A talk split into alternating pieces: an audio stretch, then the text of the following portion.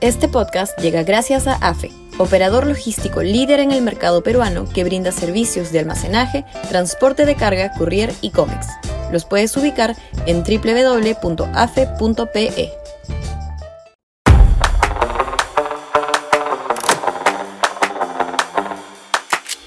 Reformas electorales inconducentes. Sudaca, Perú. Buen periodismo.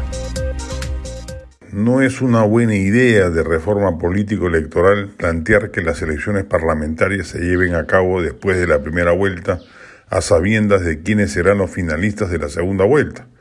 Esa es, por ejemplo, la reciente propuesta del colectivo Coalición Ciudadana, entre otras opciones planteadas. El objetivo, claro está, es asegurar que la votación sea inducida a hacerlo por alguno de los protagonistas de la jornada definitoria y que de esa manera se asegure que el ganador de la presidencia tenga también mayoría parlamentaria. Hay varias atingencias. La primera y más importante es que le quitaría derechos a las minorías para tener representación parlamentaria. Si el pueblo quisiera otorgarle mayoría absoluta a un partido, ya ha demostrado que lo hace cuando lo desea Así ocurrió el 2016 con la abrumadora mayoría otorgada al, Fujimorismo. Pero si no lo quiere, pues hay derecho a que existan bancadas pequeñas que representen a un sector del electorado. El Congreso perdería capacidad de representación si algo así se aprobase.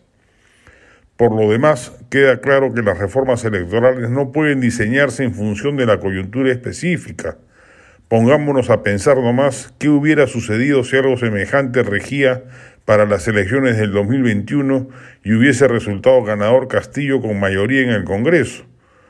¿Podría haber existido el contrapeso necesario para impedirle llevar a cabo la refundación constitucional que en sus planes originales albergaba? Pues no. Hoy ya estaríamos encaminados a la órbita izquierdista radical de otros países de la región sin que el legislativo le pueda poner coto como ahora relativamente ocurre. Si un gobernante no tiene mayoría, pues tiene que labrársela a punta de pactos y alianzas, como sucedió con Toledo y el FIM, el APRA y el Fujimorismo, Ollanta y Perú Posible. No nos referimos, obviamente, a las trastadas que quiso perpetrar PPK para agenciarse una mayoría y que Castillo ha seguido como guion para armar una guardería que lo blinde. Lo que sí corresponde para castigar las inconductas parlamentarias o para brindarle esa mayoría indispensable para gobernar sin sobresaltos al Ejecutivo, si el pueblo así lo desea, es que haya renovación parcial a mitad del periodo legislativo o inclusive antes, para reajustar las clavijas políticas del país, que por cierto podrían ir también en sentido contrario y terminar por darle mayor peso a la oposición. Todo sea bienvenido siempre y cuando no se le quite representatividad al legislativo cuyo mayor déficit es ese y se agravaría si se plasman propuestas como las señaladas.